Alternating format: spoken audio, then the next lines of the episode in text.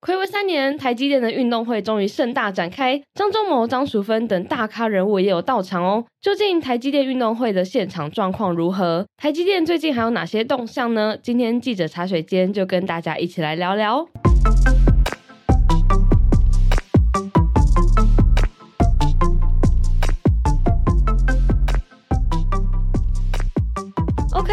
回来本周的记者茶水间。那我们先欢迎数位时代的记者品荣。嗨，大家好，我是品荣。品荣是我们的半导体记者嘛？那最近呢，台积电其实有很多不同的动态。那在这一集播出的，算是上上礼拜六，就是他们有办了一个运动会。对。那我觉得很有趣，因为刚品蓉跟我分享了很多现场的那个状况。然后，因为这个运动会其实是不是大家都可以进去嘛？对不对？不是说你想要去参观一下，哎，看一下台积电员工在干嘛。就可以去的，所以我们这边先跟大家分享一下这些运动会的花絮。好，其实刚刚浅浅有讲到说，不是所有人都可以进去，但它其实有分两区啦，它就是把那个新竹县立体育场。我觉得应该算是包下来，然后里面有一区是员工才能进去，或者人在那边守着。外面的园游会就真的很盛大，我觉得那一天就是一个遛小孩的地方，因为它有那种气球充气的给小孩玩的区域啊，那个跳跳城堡那种，对，或者是有那种一摊一摊卖那种小吃啊，卖什么鸡蛋糕等等的那一种摊位，其实很大。所以后面其实我觉得它也是一种宣传啊，就新竹的民众那那天都可以到那边去，靠台积电过活的。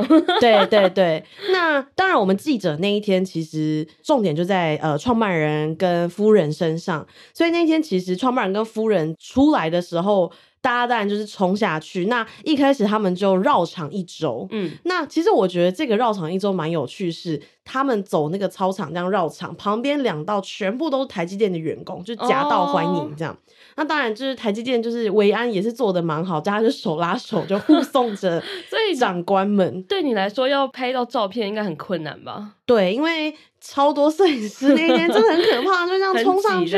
然后我又不高，所以我就一直把手伸很长，就努力拍这样子。但是那一天除了，因为除了张忠谋创办人呃夫人张淑芬，还有就是刘德英、魏哲家董事长、总裁都在，然后以及就是像那个何丽梅以前张忠谋时代的这个大家号称大掌柜，然后现在是做那个人资主管的这个何丽梅也在，所以其实就是你就是拼了命的想要去拍到这些大人物嘛，然后他们也是蛮好，就跟着大家这样绕场一周那。我觉得台积电员工其实很爱他们的创办人。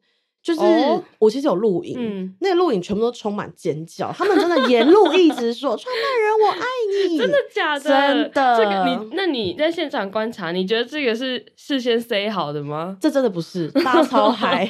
我跟你说，真的，大家真的超。我觉得这个跟一些就是明星出来有点像。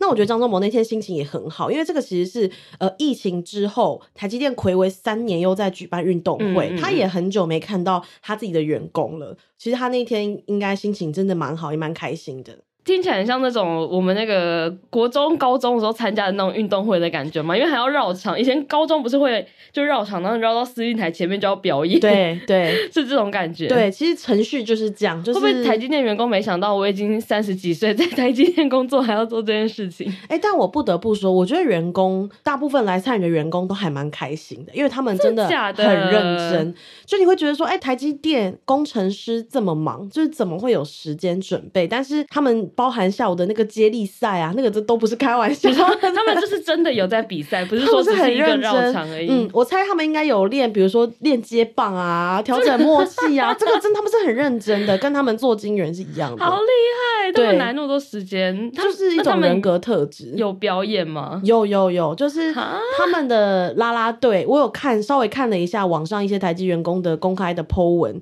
他们就有写说，哎、欸，啦啦队要从海选，然后训练，还要海选。是有 audition 的，是他是认真的，而且那天你看整个的表演也真的不是开玩笑。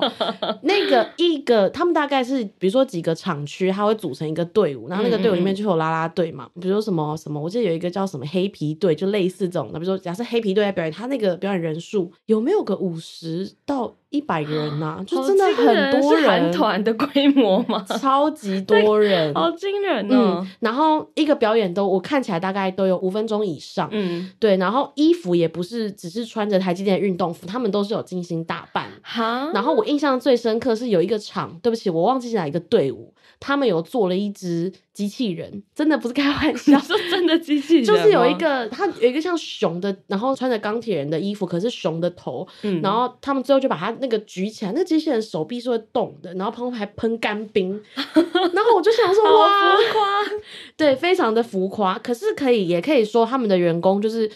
我真的觉得，因为我自己采访了，其实蛮多台积电的人，嗯、那不管是已经在职的，或是退休，我自己碰到，我都觉得他们有一个人格特质，就是现在在做什么，他就是很认真的对待这件事。哦，好、哦、即使是说，嗯，现在只是采访。他们也会是觉得说，哦，你今天要采访我什么？他们会问的很清楚，然后他要把回答回答好。他们并不是说啊，我就大概给你个什么回答而已。这是我觉得是他们普遍的特质。这是一种理工人特质吗？我觉得是台积的 台积人特质。对对，我有蛮深的体会。我觉得很奇妙诶，因为。呃，因为好，我们普遍来说，职场上假设今天尾牙，嗯，然后 你的那个 主管现在不是尾牙，就是尾牙的季节，大家都会讨论说，那个新人都会被叫上去表演，然后大家都很不情愿做这件事情嘛。对。但是看起来好像台积电员工是很乐在其中，而且那个是在户外，对不对？就是一个大太阳底下，不热，可是我觉得有一个很大的诱因是。出席的人，我记得、呃、有奖金吧？这一定有奖金吧？对，就是有一点六万。对不起，我不记得是出席的人才有，还是全部员工都有。嗯、但总之，我记得就是有一点六万。那我觉得，在这个奖金的这个诱因下，大家应该都还蛮想去的。会不会是就是所有人都是那个一点六万，然后有跳啦啦队再加钱？应该是没有，应该是没有。但他们有时候，比如说啦啦队要训练的时候，他是可以就是请公假。那其实你就想，你国小的时候，比如说大家要升旗，你请公假，你会不会很很爽？你当然会很爽啊！对对对，就是类似这种的概念。大家在那边升旗，然后就会有一批人被老师叫去说：“哎，好，你们来练习。”对 对，我觉得是这种概念。哦，那还蛮奇妙的。对，总之当天能量是很够的。嗯，那。呃，我们刚刚有提到说有很多大咖都有出席嘛，像张忠谋跟他的那个夫人张淑芬。那其实他们现场是不是他们也会像校长致辞那种感觉吗？当天其实致辞的，呃，一个是董事长刘德英，然后一个是张忠谋嘛，创办人。那创办人那天的致辞真的是蛮嗨，那天蛮有趣的是，我为什么会说创办人心情真的很好？因为当天的司仪有介绍说，欢迎我们的贵宾，那张创办人这样子，张忠谋创办人。但张忠谋第一句话就说：“我要更正，我不是贵宾，我是。”自己人，他就是说他是回家，等于他的心跟大家同在。我觉得他的爱真的是，他真的是很爱这间公司。对，那当天也蛮有趣的是，除了台积电的台湾的员工，台积电在全球都有设厂嘛，其实有同步跟各国的员工连线，有连线到中国，然后有连线到，我记得是美国那边，就是都有连线这样子。然后他们好像同时，我没看错的话，他们好像同时也在举办运动会。总之，它就是一个运动会。你说在别的国家，他们同时也在运动会，我记得是这样，看起来不然就是对他们那他们那天就同时有做这件事情，超神奇。然后他们现在有一个策略是说，就算你是海外的员工，你如果要进入台积电，你不管怎么样，你都要先回到台湾受训，然后你才可以回去你原本，比如说你是美国的、日本的。那所以现在正在台湾受训的日本的厂的员工，哦，他们也中国厂的员工，对，也有来。那日本厂其实那天很好笑，因为 每一个厂区都超多人，大概有一百人吧，就他们四个人，但很可爱，就是大家有帮他们应援这样子，蛮可爱，蛮有趣的。对对，因为我们在现场照片有看到说有其他国家的队伍，就是像呃有些布条他写简体字啊，可能是中国。那边来的就是台积电的员工，这样子可能是一个很热闹的盛会啦。然后我看到那个运动会，那我们刚刚提到说运动会嘛，所以是真的他有在比赛吗？就是除了你刚刚讲大队接力，还有其他的有一些真的认真的竞赛吗？呃，我没有留下来看到最后，但是除了接力，它应该是有比如一百公尺或几百公尺的这个描述的这种测试啊、赛跑啊或者什么，它都有。所以真的是很认真。我觉得他们不是随随便便办一个运动会，就让我们像同欢会一样。因为我甚至有人看到他上那个颁奖台，他有拿到一个牌子，是写说破大会记录，那你就知道他是有认真在记录的，哦、很认真。对啊，对啊，他是有认真在记说每个员工跑几秒这样子。会不会是很很扭转那个工程师形象？哎，就是我们会不会觉得工程师？我们刻板印象就是比较宅嘛，就是 喜欢待室内。对不起啊，可能是我们刻板印象，就是早期刻板印象，我觉得哎、欸，还蛮酷的。竟然还就是大家都很认真在对待这个比赛这样子。因为那天算，我觉得算是除了就是说可以比赛，我觉得有一个意义是大家平常，我猜他们真的很忙，他们应该没有时间说哎、欸、下班去喝两杯，嗯、去吃顿饭。我觉得对他们来讲应该太难了，所以那天可能也有这个意义在这样子。好，那我们刚刚就是提到说，这个创办人张忠谋他其实也有就是发表演说嘛。那品荣其实刚刚有提到说，哎、欸，他其实那一天心情很好，就觉得哇，看到很多他的员工啊，大家一家人这样很开心，嗯、所以他会后其实也有再多安排一些时间给媒体采访这样子吗？对，因为其实那一天事前台积电并没有说可以采访，因为刚好也是法说会前的这个缄默期。但是因为那个创办人就那天心情蛮好，他就说想跟媒体聊聊这样子。哦、我得到的资讯是这样，所以后来会后大家就有坐下来，然后他就坐在那个“我爱奇迹再创奇迹”的那个 “我爱台积再创奇迹”我爱台积再创奇迹的板子前面。对，我刚刚讲座，然后他就是有坐在那边让大家采访他这样。然后当天其实我觉得他心情蛮好的，但你可以感觉到。他还是当年那个，就是大家很尊敬的创办人。我我我可以感觉到，大家其实问问题都还蛮谨慎的。嗯、对，会不会大家也是突如其来？就是哎，可能原本没有特别准备。我自己是。原本真的是不知道有这件事，我只是抱着说，哎、欸，可能会有一点点的读访时间这样子，哦、对，所以也是有可能。但是因为创办人以前他就是出了名的，他是非常就是严谨对待每个问题嘛，所以如果他觉得你这个问题其实不合逻辑，他其实也会直接讲。哦、所以其实记者在问问题的时候，其实也不会说那么贸然的就直接问他，一定会先想过一番，然后才开口这样子。嗯嗯，嗯好，那。其实他当天有除了运动会之外，有讲一些比较产业面的事情。那其实我们的网站上的文章呢，上面也有提到蛮多的。如果大家对这个部分比较好奇的话，可以来我们数位时代的网站上看。那在接下来就是运动会完的这一周吗？其实我觉得台积电这一周的新闻还蛮多的，就是包含前面有这个龙潭厂的这一件事情，就是呃，他们说他们不会进驻龙潭厂三期园区。的这个事情，因为这个事情在社群上讨论度还蛮高的，嗯嗯，然后接下来就是又有我们录音的前一天是这个法说会刚刚结束，那法说会上面有没有什么一些比较其他的重点？你觉得？好，呃，我自己觉得，我我觉得我可以稍微讲一下龙潭厂这件事情，嗯、因为龙潭厂目前规划是台积电一点四纳米，那一点四纳米，说实话，它量产的时间大概是。四年后吧，二零二七年拿到蛮后面，其实还蛮后面的，嗯、所以我觉得现在台积电它赶快改那个厂址，我觉得是完全是没有什么问题，是来得及。那第二个是说，这个争议点是蛮多人会觉得说啊，你这个是在征收。就是土地嘛，就是他们，我记得有听说有一个说法是，其实你还有其他的地方可以盖厂，可是你为什么非得征收这个地方？我自己有收到一个讯息啦，就是有人跟我说，他家有大概八十平的建地，然后大概有一就是一个三层楼的透天房子，虽然旧归旧，他说政府大概开一千三百万给他，然后他就有点觉得说。因为台积电那个时候已经说要来了，那旁边的房子其实都涨了。嗯、那你今天用一千三百万跟我征收，你叫我去旁边，我要怎么买？因为旁边都涨了啊。但是当然这个有很多说法，可是我觉得这件事，我觉得台积电的处理速度也很快，他很快就在，因为其实我自己有写信去询问说他们怎么回应，他们隔天就立刻告诉我说哦，他们不会去三期龙潭的三期。嗯嗯，那我觉得这件事现在已经变成升级成政治问题，对，对，对，对，对，这个其实就跟台积电是无关的事情了。嗯、对，那龙潭厂。热度，我觉得应该也是跟房价有关啦。嗯，那法说会上这一次的话，我自己是觉得看起来台积电的成绩，其实老实说，我觉得当天听起来是比大家预期的都还要好。不知道大家有没有发现，就是那个法说会昨天进行的也比平常还要快。真的吗？对，因为通常他们点分析师问问题，通常你一定会知道，通常第一间就是那一间，第二间就是那一间，第三间，然后大概前几间你都会知道哦，下一个是谁这样。就到某一间的时候，通常以前都大概已经三点半了。我想说，嗯，怎么才三点？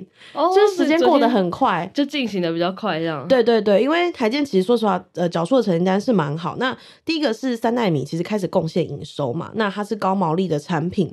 那昨天台建也有说。三纳米除了这个苹果以外，N 三它其实还有其他客户，嗯，所以并不是大家以为的 N 三这样子。他是说客户实际上不止一个这样，对不对？对，他没有特别讲说是谁，对不对？他通常也不会、嗯，对，通常不会讲啦，就是 都是那个，就是一些分析单位会猜测这样。对对对，换句话说，就是除了苹果以外，其实对三纳米有兴趣的客户是大有人在这样。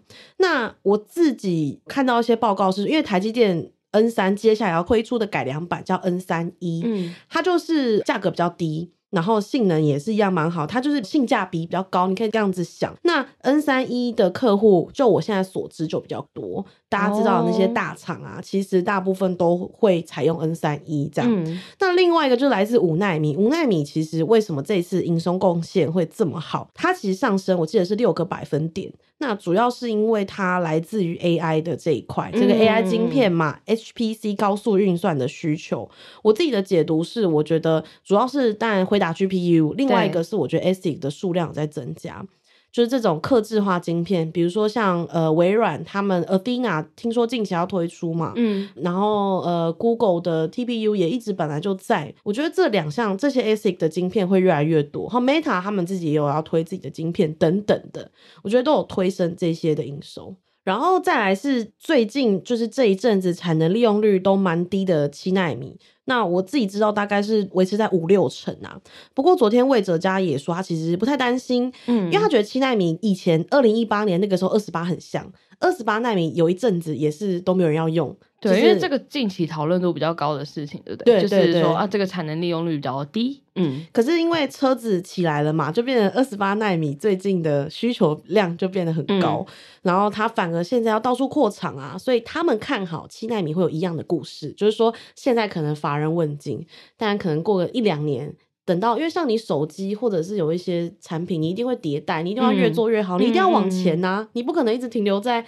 什么十六纳米，你一定要往前，所以他们预期七纳米之后也会有一样的故事出现。嗯，那其实昨天在法说会上还有提到一个，应该是最近还蛮热门的话题，但是我想。因为对大家来说是比较新的东西，叫做细光子。嗯，那因为我们昨天就是呃，我们网站上有一篇就是说解释这个细光子到底是什么东西。哎，这样发现蛮多人呃有在好奇这一件事情，可不可以大概跟我们微解释一下？虽然它解释起来应该是蛮复杂，可以稍微就是我们稍微帮大家科普一下这样。好，细光子，我觉得它开始夯起来，应该是上一次在那个 SEMICON 的时候呢，刘德英董事长受访的时候讲到，嗯、然后突然提到这个最近的股价新题材嘛。嗯、那其实说实话，细光子真的产品要出货，我记得从二零二五才会开始，它其实还有一年多的这个发展期。嗯、那它简单来说，就是说大家看到那个晶片上面不是有很多线嘛？嗯，是铜线嘛，然后你就会插电，它就会导电嘛，然后就晶片就会运作嘛。那大家是说。这个铜线会产生很多热，因为现在我们的资料量越来越大，嗯，那这个热的问题一定要解决。那再加上铜线，它好像可以夹带的资料量没这么多，所以呢，他们就会看好用光纤来做这件事。那网络上很普遍的解释就是说，用光收发模组啦。就是用光传输的形式，那一个是光不会产生热能，嗯，然后它可以夹带的东西也比较多，所以细光子就变成是未来最看好的东西。那主要原因也是因为现在 AI 你要训练模型，你要放数据也更多，所以这其实是两个是 match 的，很强的运算力这个部分嘛。对对对，其实是一样的东西。这样，那呃，台建其实也研究细光子很多年。那他们也是有，呃，昨天我记得是有透露说，他们其实已经有跟一些客户在合作啊。那之后他们其实应该就是会推出这个细光子的技术。哦，嗯、这所以算是接下来的，就是可能今年或者是明年，我们大家可以比较关注的趋势嘛？我觉得今年有点早，我觉得或许明明年对，当然看你的需求是什么。如果你是 股票长线布局，那我我我不好说。对，但是就是对这个东西的出货，我记得是二零二五开始，嗯、对，会有一些相关的产品。